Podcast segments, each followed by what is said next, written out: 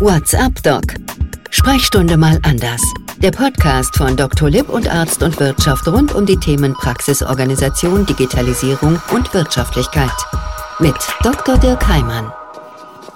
Und damit herzlich willkommen, liebe Kolleginnen und Kollegen. Schön, dass Sie dabei sind. WhatsApp Doc Sprechstunde mal anders. Ich habe wieder nachgezählt. Es ist heute das 27. Mal gemeinsam ja mit Dr. Lipp und Arzt und Wirtschaft diskutieren wir immer Themen, die für uns alle im Arztalltag wichtig sind. Auf der anderen Seite nicht unbedingt was direkt mit Medizin zu tun haben. Das heißt, das kann eben sein, wie ist es mit der Abrechnung, das kann eben sein, wie organisiere ich vielleicht mein Praxismarketing, das kann aber auch sein, wie schaffe ich es, Mitarbeiterinnen und Mitarbeiter bei mir in der Praxis zu halten. Und das Thema, das ist wirklich heiß, man muss gar nicht viel googeln, um da drauf zu kommen. Viele kennen es aus eigener Erfahrung. Im letzten Jahr zum Beispiel, das ist ein Artikel, der hat mich wirklich beeindruckt, ist im Deutschen Ärzteblatt ein wirklich längerer Text erschien. Da ging es darum, dass viele Kolleginnen und Kollegen ihre Praxen aufgeben müssen, zumindest in Bayern. Da stammt er her, weil eben medizinisches Fachpersonal fehlt. Und wenn man weitergeht und schaut sich mal an, wie viele Bewerberinnen und Bewerber kommen eigentlich auf eine offene Stelle, dann ist das durchschnittlich 1,2 Menschen. Heißt also, wenn ich in Bayern eine Stelle ausschreibe, gibt es vielleicht in Berlin ganz genau eine Person, die sich darauf bewerben würde oder könnte. Wie kann man das ändern? Wie kann man Mitarbeiterinnen und Mitarbeiter halten? Wie kann man vielleicht auch selber mehr Zeit haben, zufriedener sein, eine ganz andere Struktur im Alltag haben? Das möchten wir jetzt klären. Die Zahlen, die Corona-Zahlen, wir haben das so oft gesagt, die steigen leider nach wie vor. Deswegen schalten wir unsere Internetleitung nach Nürnberg. Wolfgang Apel ist uns dazu geschaltet. Er ist der Gründer von Medicom. Geht man auf seine Internetseite, dann steht da noch ein ganz langer Titel. Mittlerweile machen er und seine Frau das eher kürzer. Sie sagen nämlich, wir sind eine Unternehmensberatung für Medizinerinnen und Mediziner. Habe ich so richtig gesagt, habe? Hervorragend, Herr Dr. Heimann. Also jetzt kann man natürlich den ganzen Titel auch noch nennen. Ich mache das jetzt trotzdem nochmal, einfach um zu beweisen, ich war auf Ihrer Internetseite. Gesellschaft für moderne Kommunikation und strategische Praxisentwicklung eben mit Sitz in Nürnberg. So, jetzt gehen wir vielleicht genau auf das Problem mal ein, lieber Herr Appel, was wir eben diskutiert haben.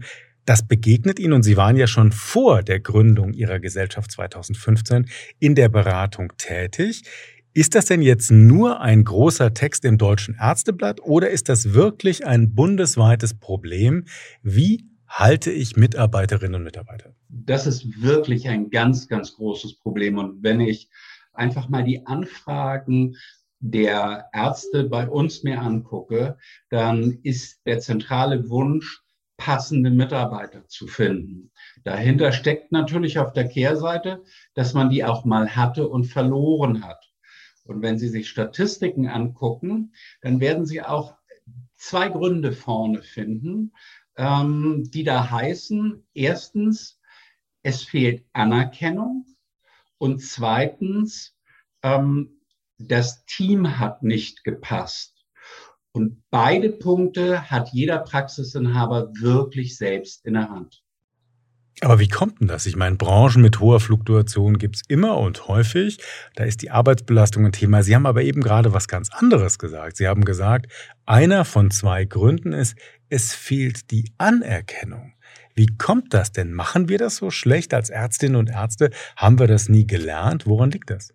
Also ich glaube, wir müssen ehrlicherweise sagen, dass sich dort auch eine Erwartungshaltung verändert hat jüngere Menschen fordern oder erwarten einen anderen Umgang, als jetzt meine Generation es gewohnt ist. Und die meisten Kollegen, äh, die eine Praxis haben, sind ja eher in meinem Alter, also sehen dem Arbeitsende doch äh, schon etwas entgegen, auch wenn es noch 10 oder 15 Jahre dauert.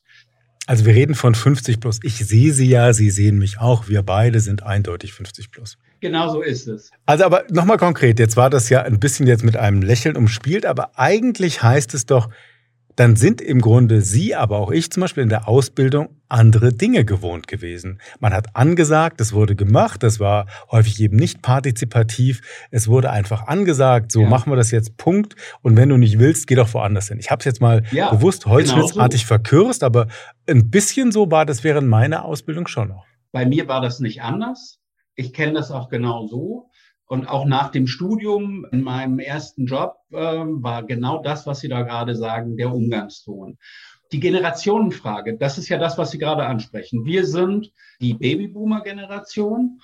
Dann gab es die Generation Y und die Lehrlinge heute sind in der Generation Z. Und wenn Sie sich damit auseinandersetzen, dann stellen wir einfach fest, dass die heutigen Damen, die jüngeren Damen in einer Arztpraxis andere Umgangsformen erwarten. Und da müssen wir Älteren uns darauf einstellen. Nicht die Jungen werden sich auf uns einstellen, sondern wir müssen uns auf die Jungen einstellen. Bitte, auch ich habe eine Firma und ich, unsere neuen Mitarbeiter sind Studienabgänger.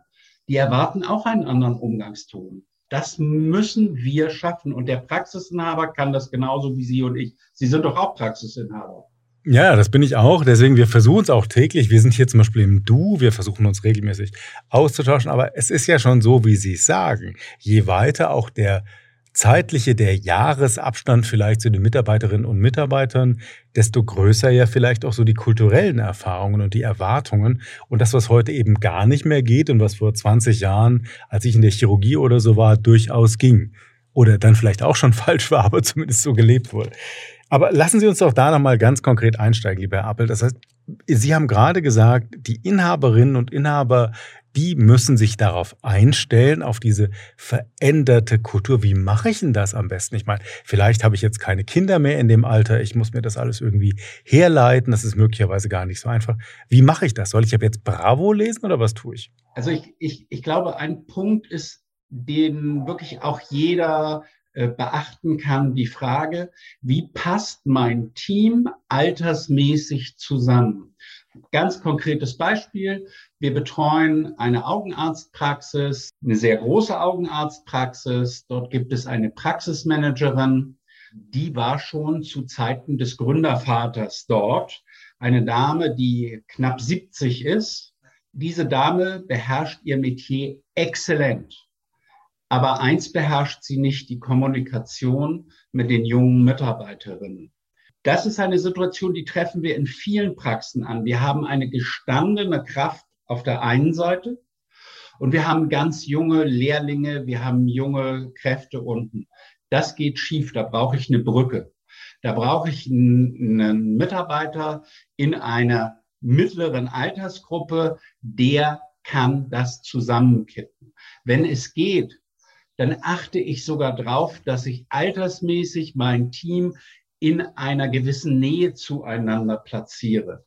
Das sind Punkte, auf die man achten kann. Es ist wichtig, dass der Mitarbeiter gerne zur Arbeit kommt und dazu gehört, dass er sich auf seine Kollegen freut. Ähm, und die Kommunikation mit den Kollegen ist einfacher, wenn die altersmäßig in der Nähe sind. Ich glaube, das ist nachvollziehbar. Also ganz spannend, was Sie sagen. Sie sagen im Grunde, sich auf die Kollegen freuen. Das heißt, der Arbeitsplatz wird eben zunehmend auch, sei es jetzt am Empfang, sei es als MFA, das ist wirklich auch ein Lebensmomentum. Also nicht ja. nur, ich verdiene da mein Geld, sondern eine der Veränderungen ist ja auch vom Anspruch her, meine Arbeit soll mich erfüllen. Ja, hundertprozentiges Ja. Jetzt haben Sie eben gesagt, wir haben eben gleich zu Beginn festgestellt, das ist jetzt ja so eine Sache, überhaupt mal eine MFA zu finden, sei es eine Mitarbeiterin, sei es ein Mitarbeiter, die auf eine freie Stelle sich bewerben. Wenn ich jetzt auch noch anfange und wende diese Filter an, die Sie eben gesagt haben. Passen die vom Team zusammen? Sitzen die beieinander? Gibt es einen Mittler? Dann wird die Auswahl ja endgültig richtig dünn. Das heißt, dann habe ich doch eigentlich nur zwei Chancen. Ich kann entweder mich darauf erstmal konzentrieren, meine bestehenden Mitarbeiterinnen und Mitarbeitern denen ebenso einen erfüllenden, anerkennenden Arbeitsalltag zu bieten. Oder ich muss auf das Thema Lehrlinge setzen. Habe ich Sie da richtig verstanden? Nee, nicht oder, sondern ich muss beides tun. Okay. Also oder auch. Oder auch.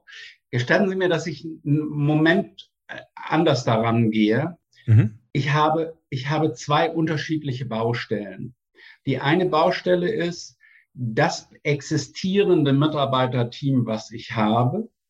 Und die andere Baustelle ist, den zusätzlichen Mitarbeiter, den ich brauche. Ich glaube, wir sind beide lange genug im Geschäft, als dass wir wissen, jede Arztpraxis, die heute ein Top-Team hat, äh, wird morgen ein neuen, neues Mitglied brauchen, weil irgendjemand schwanger wird, jemand aus der Familie kommt in Pflege oder die Liebe zieht an eine andere Ecke des Landes.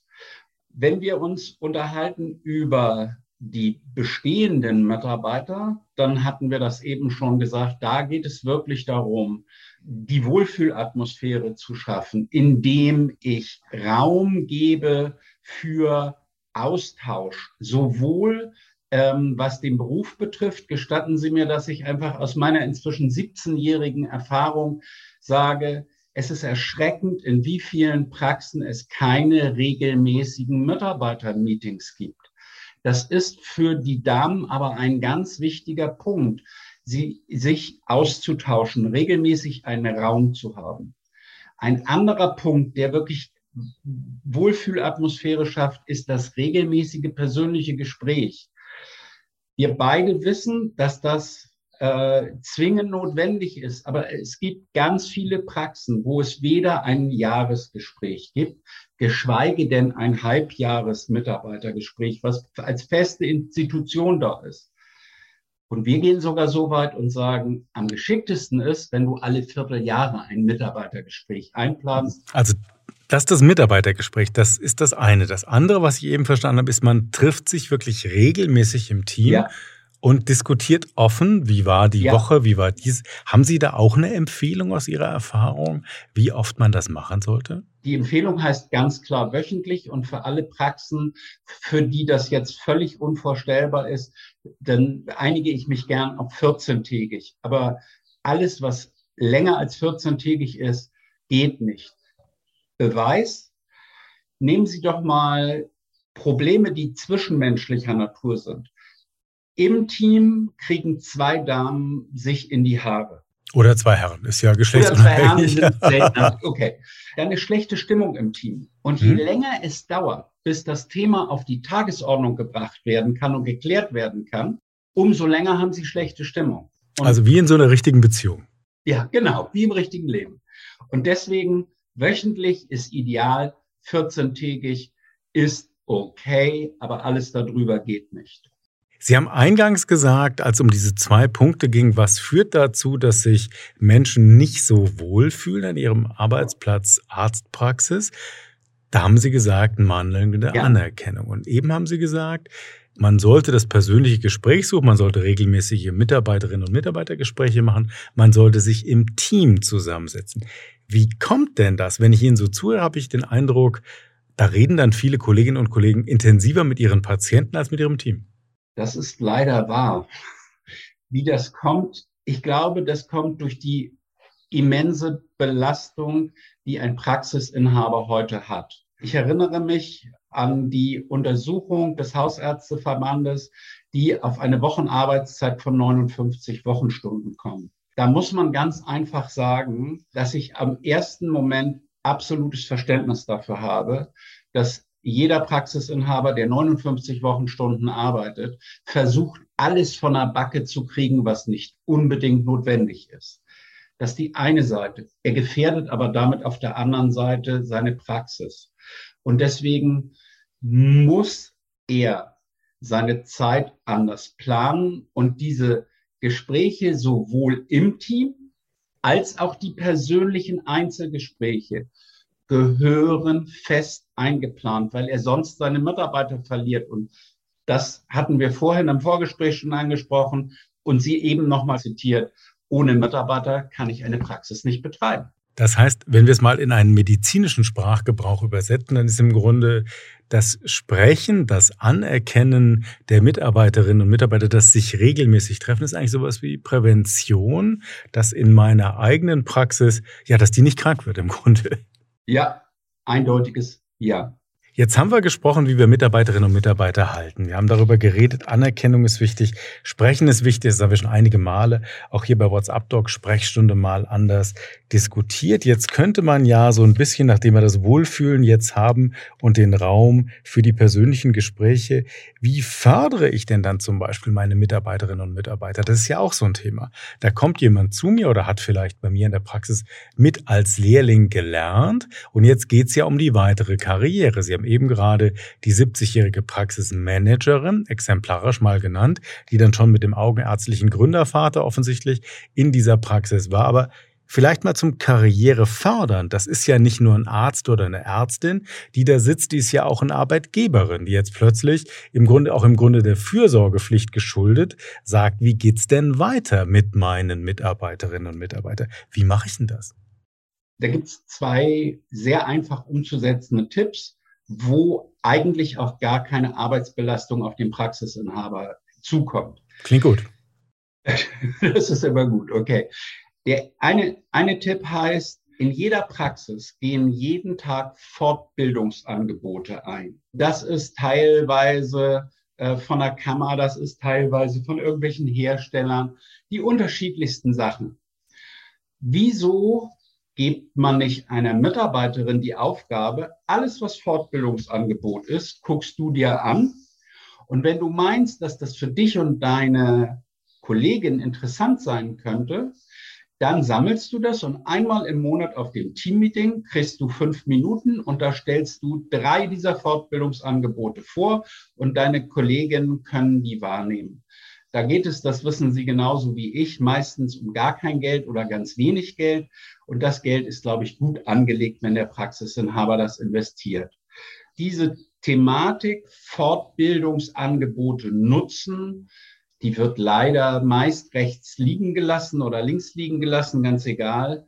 Äh, die kann man aber nutzen. Und dazu braucht der Praxisinhaber nichts tun. Aber es ist ja ein spannender Tipp, dass man im Grunde das ein Stück weit delegiert und damit gleichzeitig in die Eigenverantwortung übersetzt. Nämlich zu sagen, was glaubt ihr, was glaubst du, Team, was dir eben insgesamt helfen kann. Vielleicht an der Stelle ein Hinweis. Sie haben gemeinsam mit den Kolleginnen und Kollegen von Arzt und Wirtschaft eine sechsteilige Serie genau zu diesem Thema erarbeitet. Schaffen Sie eine Wohlfühlatmosphäre im Team, darüber haben wir schon gesprochen. Bieten Sie Raum für persönliche Gespräche, auch das haben wir diskutiert. Fördern Sie Ihre Mitarbeiter mit Karriereplänen, das wäre der dritte Teil, den haben wir eben so ein bisschen angerissen, es geht ja noch weiter. Der vierte Teil, den Sie gemacht haben, den finde ich ganz spannend. Da steht nämlich drin, werden Sie als Arbeitgeber einzigartig. Was meinen Sie denn damit? Wie werde ich einzigartig? Danke für die Frage. Na gut, das ist Ihre Serie, das war einfach. ja, aber es war Ihre Auswahl, mich danach zu fragen, weil das ist einer der ganz großen unterschätzten Punkte. Sie sprachen gleich zu Anfang über die Problematik, neue Mitarbeiter zu finden. Lassen Sie uns mal ganz kurz äh, noch eine andere Statistik, die erschreckend ist, äh, angucken. Die heißt, auf dem Arbeitsmarkt sind rund drei Prozent der überhaupt existierenden MFAs und ZFAs, die einen neuen Job suchen. Auf der anderen Seite gibt es aber 45 Prozent der Mitarbeiterinnen und Mitarbeiter in fester Anstellung als MFA und ZFA, die mit ihrem Arbeitsplatz unzufrieden sind und auf Befragen sagen, würde ihnen jemand das richtige Angebot machen, würden sie sofort ihren Job wechseln. Also jeder zweite, jede zweite heißt das. Genau so ist es. Und das finde ich absolut erschreckend. So, und jetzt kommt eine ganz spannende Frage. Wenn jemand einen Job hat und latent darüber nachdenkt, diesen zu wechseln und woanders anzufangen, dann müssen Sie als möglicher neuer Arbeitgeber diesem Mitarbeiter doch einen Grund geben, wieso sollst du gerade zu mir kommen? Weil einen Job hast du ja eigentlich. Wieso gerade zu mir? Was macht mich interessant? Und die Frage muss ich beantworten können. Was unterscheidet mich von anderen Praxen der gleichen Fachrichtung? Gehen wir mal davon aus, dass meistens die Mitarbeiter doch die Fachrichtung nicht unbedingt wechseln wollen. Und ich habe ein ganz praktisches Beispiel. Wir betreuen eine orthopädische Praxis. Die ist auf den ersten Blick eine orthopädische Praxis wie alle anderen auch. Auf den zweiten ist sie aber eine ganz andere Praxis. Sie sorgt nämlich für Bewegung. Der Slogan heißt, wir sorgen für Bewegung. Und der wird in dieser Praxis gelebt von den beiden Chefs bis zum letzten Mitarbeiter. Die sind alle super sportlich. Die machen sportliche Team-Events. Die machen nämlich im Sommer einen gemeinschaftlichen Ausflug, wo ich sagen muss, ich wäre da ungeeignet mitzumachen. Ähm, die, äh, da wird ganz viel unter dem Aspekt Sport gemacht und es passt zu dieser ganzen Praxis, denn die haben sehr viele Sportpatienten, gar nicht Leistungssportler, sondern Patienten, denen wichtig ist, dass sie langfristig ihren Sport ausführen können. Das heißt, das wären jetzt vielleicht, das wäre jetzt eine Mitarbeiterin und ein Mitarbeiter, der ist selber sportbegeistert, genau. ist vielleicht in der Anstellung genau. und erfährt jetzt von dieser Orthopädiepraxis, da könnte ich meinen Sport ganz anders genau. leben und kann auch Verständnis erwarten, wenn ich morgens vielleicht hinradle und mich erstmal duschen muss, weil das deren Motto genau. ist. Exakt so ist es. Und ich kann Ihnen da diverse andere Beispiele nennen. Es ist oftmals nur der Anfang ganz schwierig. Wenn wir in eine neue Praxis kommen und an diesem Thema Einzigartigkeit sind, dann schütteln die meisten Ärzte mit dem Kopf und sagen, was soll die Frage? Ich bin Facharzt für und mache alles das, was ein Facharzt für macht. Das ist es aber nicht. Jede Praxis ist anders, weil eine Praxis ist bestimmt von den Menschen, die dort arbeiten. Jeder Praxisinhaber hat bestimmte Vorlieben. Ich habe inzwischen gelernt, wie viele unterschiedliche medizinische Interessen in gleicher Fachrichtung oftmals vorherrschen. Wie viele ähm, Interessen für bestimmte Personengruppen, für bestimmte Behandlungsmethoden. Das ist nur eine Frage des sich einfach mal hinsetzens und mal darüber nachdenken, was ist eigentlich das Besondere an dieser Praxis? Ist ja ganz unabhängig auch von der Mitarbeiterführung ja, oder dem Halten. Genau. Was ist das Besondere an meiner Praxis? Lohnt ja in der Tat mal kurz drüber nachzudenken. Ich gehe noch einen Teil weiter, wenn ich darf. Wir reißen ja hier in unserer heutigen Folge von WhatsApp Doc Sprechstunde mal anders, das mit Ihnen ja jeweils anliege, Herr Abler. Aber ich habe ja schon eingangs gesagt, auf den Seiten von Arzt und Wirtschaft gibt es eben diese sechs Teile mit Ihnen. Teil fünf. Können wir mal dahin. Motivieren Sie Ihre Mitarbeiter mit einer leistungsgerechten Bezahlung. Jetzt haben ja viele ganz oft und völlig zu Recht die Corona-Zeit beklagt, aus vielen Gründen. Sie hat aber ja auch ein Gutes gehabt. Sie hat ja für Praxismitarbeiterinnen und Mitarbeiter den Corona-Bonus gebracht, zum Beispiel. Und zwar steuerfrei. Nutzen wir den zu wenig? Hm, Soweit ich es überblicken kann, nein, das kann jetzt bestimmt. Also das klappt gut, meinen Sie? Ich glaube, der wird gut eingesetzt. Mir geht es bei der Frage der leistungsgerechten Bezahlung um eine ganz andere Frage. Nehmen Sie doch die, die typische Situation, die es in jeder Praxis gibt. Sie haben zwei Mitarbeiterinnen mit einem ähnlichen Ausbildungshintergrund und einem ähnlichen Alter. Die verdienen, wenn das seriös eingenordet ist, in etwa genau das Gleiche. Jetzt ist es doch aber so, das kennt jeder aus der Erfahrung. Ich mache es einfach, die eine Dame, wenn irgendwo Arbeit ist, die sieht die und schreibt immer, hier kommt, das erledige ich kurz. Zu den Guten kommt die Arbeit, der ja, genau. Satz. Ja. Und äh, die andere weiß immer, sich äh, zu verziehen, wenn es um Überstunden geht, weiß immer jeder extra Arbeit aus dem Weg zu gehen. Jetzt frage ich mal ganz ehrlich, ist das gerecht, dass diese beiden Damen das gleiche Geld bekommen? Also wenn Sie die, die Dame, die immer für die Praxis da ist, fragen, sagt die, nee, das ist ungerecht. Und wenn ich da meine Meinung zu sagen darf, ich finde das auch nicht gerecht. Dieses Problem zieht sich weiter. Jede Praxis entwickelt sich im Lauf der Jahre. Vornehmen nennt man das einen, einen kontinuierlichen Verbesserungsprozess, den es in der Praxis gibt. Beinhaltet ja auch eine Hoffnung. Ja. Eine Verbesserung. es gibt Mitarbeiter, die verkreuzen die Arme über der Brust und sagen, nee, Chef, das haben wir schon immer so gemacht, das wollen wir jetzt nicht ändern. Und es gibt andere Mitarbeiter, die gehen das aktiv mit, die fördern Verbesserungen, die bringen selber Ideen ein. Das kann doch nicht sein, dass die beide gleich bezahlt werden. Also war die Herausforderung für uns, wie finden wir einen Weg, wie man leistungsgerecht Mitarbeiter bezahlen können.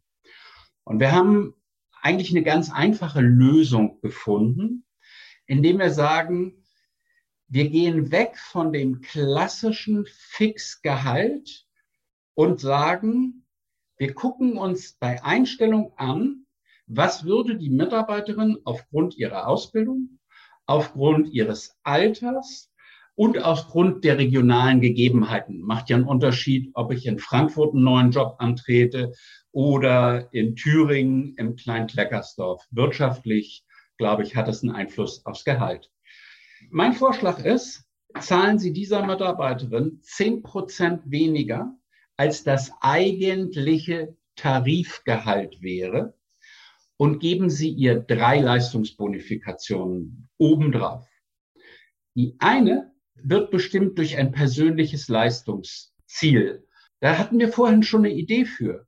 Wir haben vorhin gesprochen über die Mitarbeiterin, die einmal im Monat die Vorschläge für die Fortbildung macht. Ich sag mal, die nenne ich jetzt die Fortbildungsbeauftragte. Aber die muss ich auch dann konkret benennen. Ich muss die, die muss, Person muss benennen, benennen, Und ich muss die Aufgabe benennen. Ja, genau, also das so Ziel. Mhm.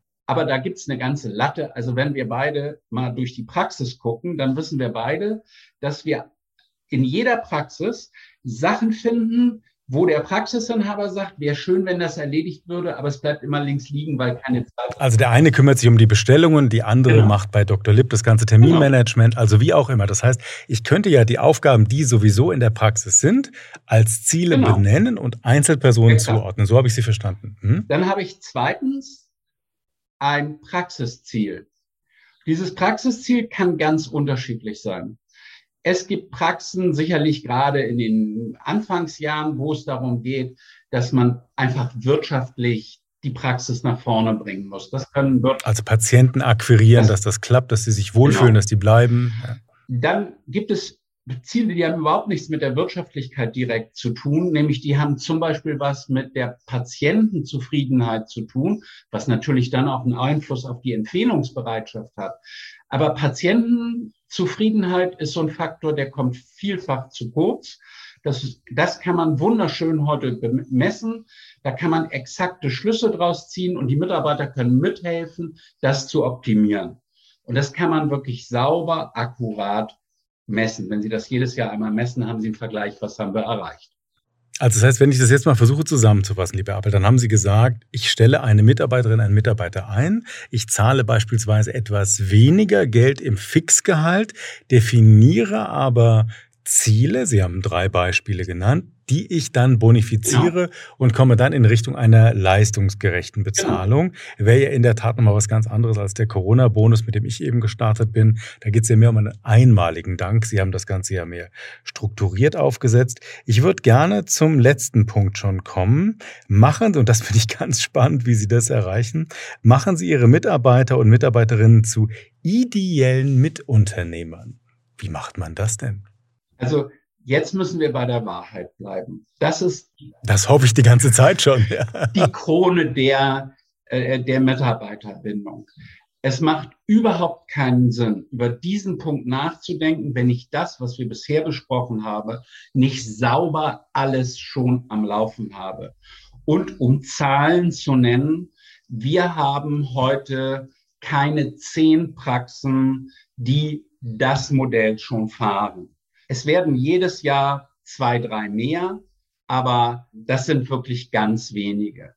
Jetzt machen Sie uns neugierig. Was denn für ein Modell? Das Modell, den Mitarbeiter zum ideellen Mitunternehmer zu machen. Dazu müssen Sie folgenden Background kennen. Auf die Idee sind wir gekommen, als in einer Zahnarztpraxis sich ein Streit, äh, äh ein Streit begann zwischen einer angestellten Zahnärztin und der Praxisinhaberin. Muss man dazu sagen, eine junge Praxisinhaberin, die also noch voll in der Finanzierung war und ich glaube, jeder, der uns zuhört, weiß, was dann am Ende des Tages wirklich für den Inhaber übrig bleibt von einem Jahr harter Arbeit. Diese junge Kollegin kam mit der grundsätzlich berechtigten Forderung, wir brauchen unbedingt ein neues digitales Röntgengerät. Unseres ist kein aktueller Standard. Die kam frisch aus der Klinik und hatte natürlich etwas andere Technik dort zur Verfügung als in einer kleinen jungen Praxis. Und die beiden Damen haben sich, die waren sich einig, dass sie beste Qualität in der Patientenversorgung liefern wollten und haben sich jetzt an dem Punkt gestritten, wo es darum geht, dass die Inhaberin sagt, du, ich habe dafür kein Geld. Wir reden da über 70.000 Euro, die habe ich nicht. Und die junge Kollegin fühlte sich auf den Arm genommen, weil sie natürlich die Praxisumsätze grob erahnte ähm, und sagt, erzähl mir keinen Quatsch. Du verbrauchst, so nach der Methode, du hast einfach nur privat zu hohe Ansprüche. Und dann haben wir Folgendes gemacht. Wir haben die echte BWA genommen und haben die in bestimmte Kostenblöcken zusammengefasst und haben das den Mitarbeitern offen, also in dem Fall war die erste die, die Kollegin, der offen die Zahlen präsentiert und haben folgenden Kunstgriff gemacht, der aber aus meiner Sicht völlig legitim ist. Wir haben das, was unten üblicherweise als Reinerlös ist, dadurch geschmälert, dass wir der Praxisinhaberin in die Personalkosten ein vergleichbares Angestelltengehalt aus der Klinik reingepackt haben. Somit war der Reinerlös deutlich geschmälert. Und wenn Sie jetzt im Kopf haben, Praxis voll finanziert, dann wissen Sie, wenn ich jetzt die Steuer abziehe und davon am Ende noch die Tilgung, dann ist das Ergebnis erschütternd. Das kann sich keiner vorstellen, dass da eigentlich nichts übrig bleibt oder lächerlich wenig. Und die Diskussion war auf Schlag beendet, weil sie verstanden hat, dass es jetzt einfach nicht möglich ist, ein solches. Geht aber vermutlich nicht mit jeder Mitarbeiterin. Das geht nicht mit Mitarbeiter. jedem Mitarbeiter. Das geht, ich sage das nochmal, wenn Sie eine Praxis über Jahre so entwickelt haben, dass Sie wirklich ein Team, was ein echtes Team ist, entwickelt haben, dass sie mit den Mitarbeitern sowohl im Team als auch persönlich regelmäßig über alles kommunizieren, dann können sie diesen Punkt am Ende noch oben drauf setzen. Und ich habe das vorhin gesagt, es sind, glaube ich, sechs oder sieben Praxen inzwischen laufen. Ähm, und das sind alles solche Praxen. Das sind wirklich Praxen, die ideal bilderbuchmäßig laufen. Also primus inter pares, wie das so schön heißt. Das heißt für die meisten anderen von uns, da ist also noch Luft nach oben. Lieber Apel, vielen Dank für den Moment WhatsApp-Doc-Sprechstunde mal anders mit der 27. Folge. Ich habe schon gemerkt, Sie haben es vielleicht auch gemerkt, liebe Kolleginnen und Kollegen, wir hätten mit Wolfgang Apel noch wahrscheinlich Stunden weiterreden können. Aber Sie haben ja die Möglichkeit in Sachen Mitarbeiterinnen und Mitarbeiter halten, auf der einen Seite die ein oder andere Folge von WhatsApp-Doc-Sprechstunde mal anders sich aus dem Archiv zu ziehen. Zum Beispiel, wie gehe ich mit Mitarbeiterinnen und Mitarbeitern um? Wie mache ich da die Personalführung. Und heute eben ging es um sechs Punkte, die Sie gehört haben. Die Wohlfühlatmosphäre im Team, das hat viel mit Reden zu tun, das war auch gleich der zweite Punkt. Bieten Sie Raum für persönliche Gespräche. Je nachdem, wann Sie unseren Podcast gehört haben, können Sie mal kurz in sich gehen und sich fragen, wann habe ich eigentlich mit wem zuletzt wie lange gesprochen? Und war das möglicherweise mehr Zeit, die ich für viele Patienten aufgewandt habe? Und ab und zu hätte sich vielleicht doch doch mal gelohnt, die fünf Minuten zu investieren. Persönliche Gespräche führen dann zum Fördern der Mitarbeiter mit ihren Karriereplänen. Die muss ich erstmal kennen. Das ist das eine. Und das andere, das haben wir eben von Wolfgang Apel gelernt, wir könnten ja vielleicht eine Zielsetzung damit kombinieren und eine Fortbildungsbeauftragte oder einen Fortbildungsbeauftragten küren, das dann auch bonifizieren, wenn dieser Job zusätzlich erledigt wird, um eben zu verstehen, was ja häufig so ein bisschen stiefmütterlich behandelt behandelt wird. Welche Fortbildung könnte für uns als Team gut sein? Und was ich ganz spannend fand, war der vierte Punkt. Werden Sie als Arbeitgeberin, als Arbeitgeber einzigartig? Noch so ein Punkt, wenn Sie vielleicht gerade im Auto sitzen, haben WhatsApp-Doc gehört oder Sie sind beim Bügeln oder beim Joggen. Wenn Sie nachher ankommen, fragen Sie sich doch wirklich mal, warum bin ich, warum sind wir einzigartig? Eben kam das Beispiel mit der orthopädischen Praxis und eben dieser Sportbegeisterung. Vielleicht haben Sie das auch. weil sie besonders nett sein möchten, weil sie viel Wert auf Vorbeugung legen, weil sie viel Wert auf eine Teamstruktur nennen, weil sie sehr, sehr, sagen wir mal, förderlich sind für alleinerziehende Mütter zum Beispiel. Motivieren Sie Ihre Mitarbeiter mit einer leistungsgerechten Bezahlung. Haben wir eben auch einiges gehört. Konkrete Aufgaben benennen, dann auch konkret bonifizieren. Und wir haben als i-Tüpfelchen den sechsten Punkt gehabt. Machen Sie Ihre Mitarbeiterinnen und Mitarbeiter eben zu ideellen Mitunternehmerinnen. Das hat dann viel mit wirtschaftlichem Verständnis zu tun. Darüber haben wir eben geredet. Es hat viel mit Transparenz zu tun. Es hat aber auch was damit zu tun, dass es eben nicht für jede Mitarbeiterin Mitarbeiterin für jeden Mitarbeiter das Richtige ist. Auf die Arzt- und Wirtschaft-Teile habe ich bereits mehrfach hingewiesen. Dr. Lipp gilt es noch darauf hinzuweisen. Da gibt es nämlich einen ganz konkreten Praxisleitfaden. Wenn Sie also nicht die Zeit für alle sechs Teile haben. Und dieser Praxisleitfaden, der heißt Mitarbeitermanagement in der Arztpraxis. So bleiben Sie für Ihr Team ein attraktiver Arbeitgeber. Fasst ja vieles von dem zusammen, was wir eben besprochen haben. Also, wie gesagt, bei Dr. Lipp dieser Praxisleitfaden Leitfaden und Sie erfahren darin, wie Sie eben die Teamzusammenarbeit, exakt unser Thema von heute, durch eben eine offene Kommunikation stärken und Ihre Mitarbeiterinnen eben fördern und eben auch Werkzeuge werden Ihnen darin konkret an die Hand gegeben, wie Sie den Arbeitsalltag auf der einen Seite effizient und auf der anderen Seite aber auch einfach gestalten möchten. Und vielleicht schließen wir fast mit dem ersten Satz, den wir von Wolfgang Appel vorhin gehört haben. Da ging es nämlich darum, ich muss mich an meinem Arbeitsplatz auch wohlfühlen. Das beginnt sicher mit der Einrichtung. Das geht darüber hinaus, wie wir miteinander umgehen.